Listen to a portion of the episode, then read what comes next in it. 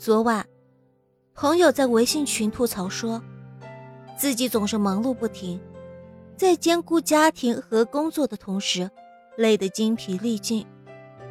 原以为，只要自己再多付出些，就能得到亲人的认同，过上想要的生活，可换来的却是无尽的索取与埋怨。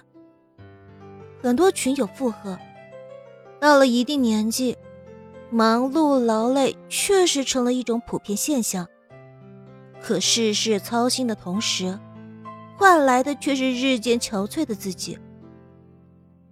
其实想过得舒服一点，我们没必要太过劳累身心，束缚自己。往后的余生，不如活得懒一点。懒，并不是所谓的不作为，只是学会有技巧的劳逸结合。我们都曾抱怨过这个快节奏的时代，让自己每天像个陀螺不停转动。因为工作、煮饭、做家务、照顾孩子，牺牲了自己全部的时间，却换来了沧桑的容颜以及满身的病痛。回过头想想，为什么会对自己这么苛刻？从来没有真正好好休息过。正如一句话说的：“工蜂终日劳碌，飞奔不停。”但生命只有短暂的几个月。乌龟生性迟滞，雷打难动，但很多却比人还长寿。人生那么长，日子这么久，不必什么都往身上背，适当的偷懒示弱，比忍辱负重的事事费心要轻松得多。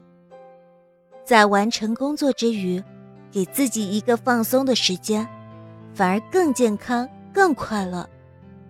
懒，并不是所谓的松懈，只是更懂得享受生活的乐趣。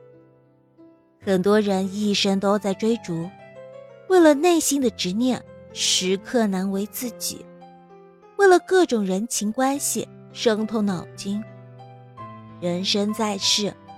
我们应该过得随心所欲一些，面对无谓的争吵，学会懒得计较；面对不必要的身外之物，学会懒得去争；面对生活的烦心事，学会懒得纠结。